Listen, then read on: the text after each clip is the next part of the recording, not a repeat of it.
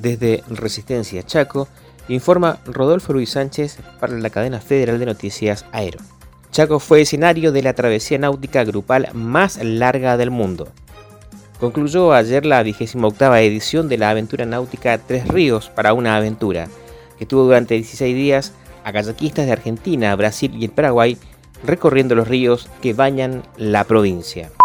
Murió un niño de 6 años al ser atropellado en la ruta provincial 89. Dos menores de 4 y 6 años eran transportados en una motocicleta por el padre de, los, de ambos sobre Ruta 89 a 600 metros del acceso a Corzuela, cuando una camioneta Toyota Hilux los colisionó y a consecuencia del impacto falleció el menor de 6 años de manera instantánea.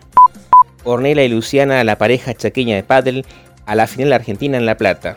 Con una exitosa actuación en el torneo del circuito oficial de pádel para menores 2018 que se realizó en San Nicolás, provincia de Buenos Aires, la pareja de pádel integrada por Ornella Sabonic de Avieteray y Luciana Gómez de Charata se clasificaron para jugar el máster final los días 5 y 6 de octubre próximo en la ciudad de La Plata.